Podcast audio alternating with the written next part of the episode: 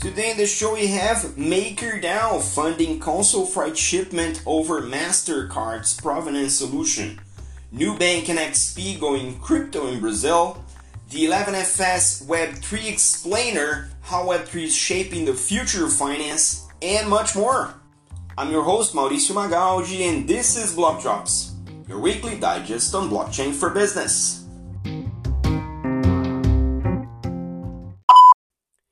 These news are not a form of endorsement, sponsorship, or encouragement for consumption and are meant for educational purposes only.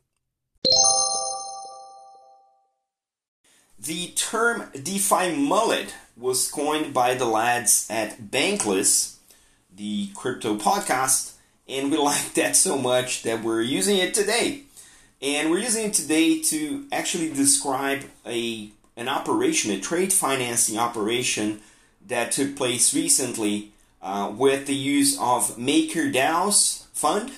Uh, MakerDAO is one of the oldest DeFi protocols. They're also one of the oldest DAOs, and they have um, also issued um, billions in DAI, the algorithmic over collateralized stablecoin. So MakerDAO is a very prominent player on the DeFi uh, space and this uh, week they announced that they funded a shipment of Australian beef from Brisbane to Hong Kong that is also being tracked using MasterCard's provenance for a client from Fresh Supply Co., which is a supply chain digitization firm based in Australia. And these operations being financed by the ConsolFreight Pool on the centrifuge protocol funded by DAI, funded by uh, MakerDAO's uh, stable currency. So in this operation, the seller submitted all the documentation uh, to the fresh supply uh, company using the MasterCard provenance solution. Then the protocol sent a payment trigger to ConsolFreight indicated, uh, indicating that the conditions were met and that was executed uh, the payment was executed to the seller as the shipment was ready to depart the port. Then ConsolFreight minted an NFT using all of the data of the commercial invoice with the shipment data and then drew down DAI from the master vote of MakerDAOs through the centrifuge protocol. The transaction and every transaction falling for this um, MasterCard is everything in line with existing contracts and covenants. So it's an, a completely regulated transaction funded with the devices within the MakerDAO ecosystem being traced by MasterCard provenance blockchain. So this the, there's use of two different blockchains on this. One is the MakerDAO, which exists on the Ethereum blockchain. All of the protocols and the tooling as exist in the and, and the money exists in the Ethereum blockchain, and then MasterCard Provenance Solution has its own proprietary blockchain that's deployed across the globe for uh, traceability of uh, worldwide shipments. So it, this is the beauty. This is the the very definition of the DeFi mullet, which is fintech in the front, DeFi in the back. So all of this could have happened traditionally with banks involved which would then um, have taken a lot longer and would have costed a lot more. But by doing that with the MakerDAO on-chain uh, funding protocol, all of the data can navigate across the digital space and be recorded on a blockchain for everyone to see. So the, the goods go through one blockchain and all the finance and the triggers and the contracts are on another blockchain. So yeah, if you needed a definition of the DeFi mullet, I think that's pretty much one applied to trade finance and supply chain financing. We're so happy to see this. That's the whole reason why we brought this to you. And we'll keep tabs on this because if this becomes the trend, then more and more um, blockchain protocols are going to be used across the board, not only for traceability, but also for funding and settlement. In a week where crypto market completely tanked with a bunch of scandals and crazy reactions and prices and all of that and the headlines a couple of things um, kind of evaded the major headlines, but they're very interesting in the context of the Brazilian market. Both Nubank, the neobank that is also a part owned by Berkshire Hathaway, uh, Warren Buffett's investment firm, and XP, XP, uh, which is partly owned by the Itaú Group in Brazil, announced their respective trading additions uh, on their uh, app suites for the customers to trade, uh, buy and sell cryptocurrencies.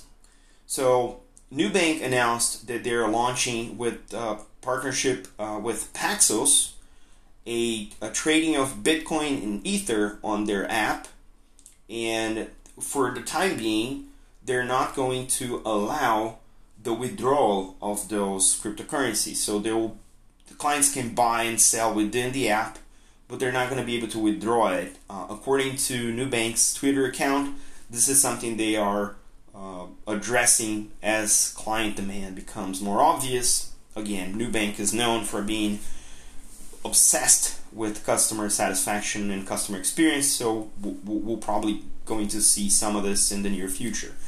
And XP from the Itaú Group, who in the past had um, its own Bitcoin trading uh, service uh, before their IPO announced that they're coming back with uh, crypto offerings with a platform called Xtage. Xtage is going to use NASDAQ as its uh, trading infrastructure, and this is going to be offered to XPs um, in the coming months.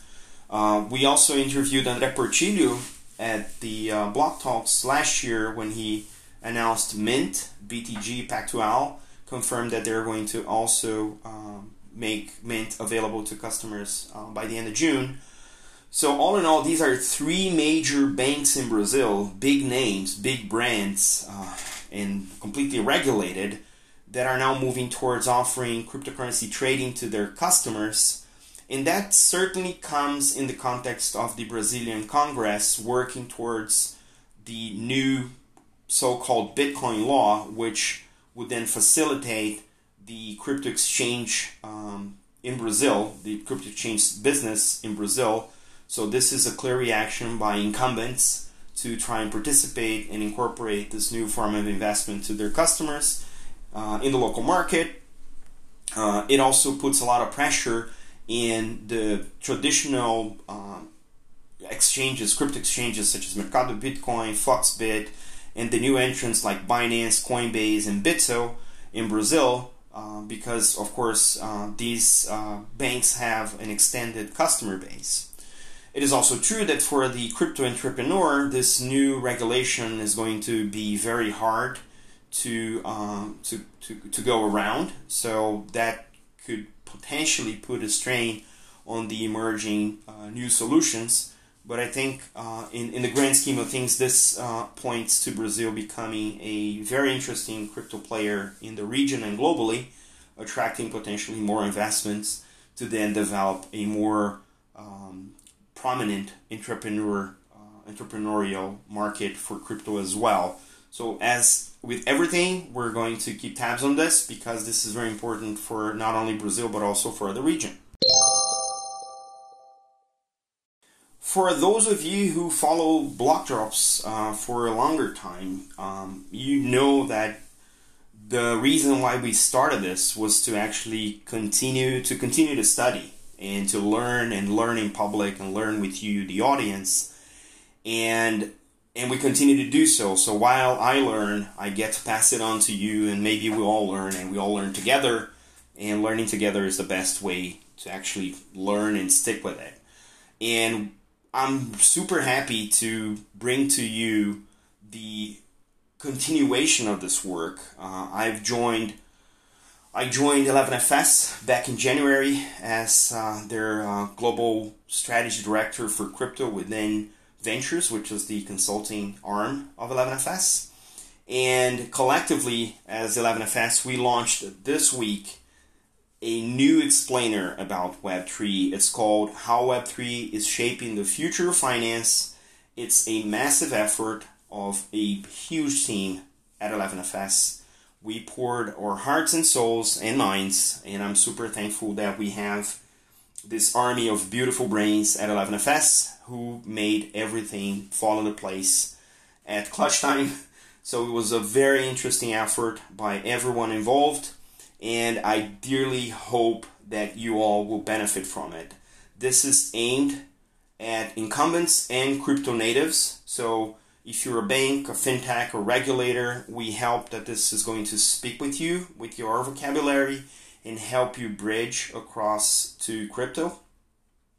And also, if you're a degen or a crypto native, that this is going to help you understand the bridge uh, going the other way. Um, this is by no means uh, complete, exhaustive, but it's a very comprehensive take on why Web3 is Web3, why crypto emerged, why crypto is being incorporated into other things that we now call Web3 or the web of value. Um, we go through the extents of discussing the technology, the concepts, and the use cases. So we go from wallets, tokens, smart contracts, the blockchain. We also discuss ownership, programmability, um, composability, and decentralization. And we all know that this podcast is a sucker for use cases, so uh, we go over at length uh, to explain use cases as well. And there's a lot of follow up content that's going to come out in the next weeks and months about this. So as we continue to educate ourselves, uh, we hope uh, that this also uh, will ed- educate and create a environment where we can foster wider and deeper discussions to make Web3 a reality for everyone.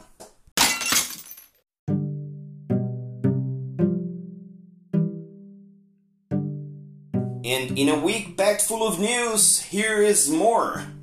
The stablecoin disaster with UST in the Terra ecosystem shook the markets this week. Madonna announced a partnership with Beeple for an NFT project. The Near Foundation announced a Kenya hub to develop Near developers ecosystem in the continent. A16Z announced a seed round on CoCreate, the new open NFT protocol. Pixelynx was prominently featured for an exclusive at the Forbes magazine. EY's Reconciler now is open for business to reconcile on-chain data with ERPs.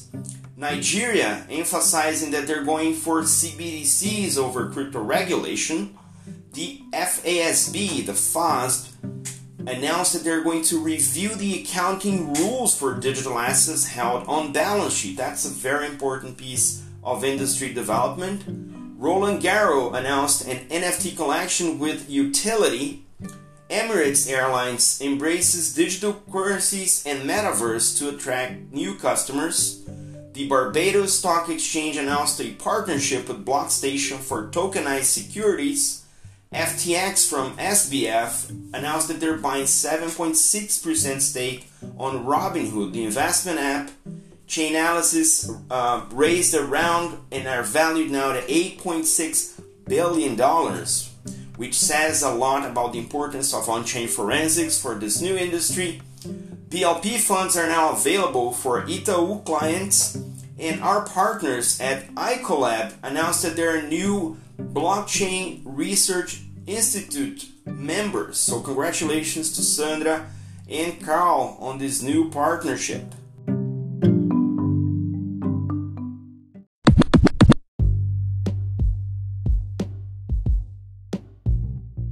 The Block Drops podcast is available on Anchor FM, Spotify, Google Podcast, Apple Podcasts, Numis, and iColab. You can reach out to us through Instagram at Block Drops Podcast, on Twitter at Block Drops Pod, and via email blockdropspodcast at gmail.com.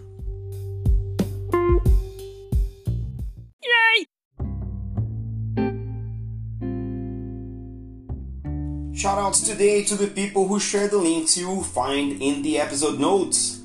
Ana Paula Picasso, Inder Full, Joan Hamilton, Camila Russo, Chris Dixon, Paul Brody, Bruno Diniz, Anthony Pompliano, Jason Janowitz, Thiago Amaral, Cláudia Mancini, Anne Connolly, Simon Taylor, Maria Domingues, Carl Amorim, Sandra Heck e Alexandre Vazarelli. Stay tuned at blockchainrio.com.br, the largest summit about blockchain in Latin America, running from September 1st to 4th. And don't forget to leave your rating on your favorite player. This is all for today. Stay rare, stay weird.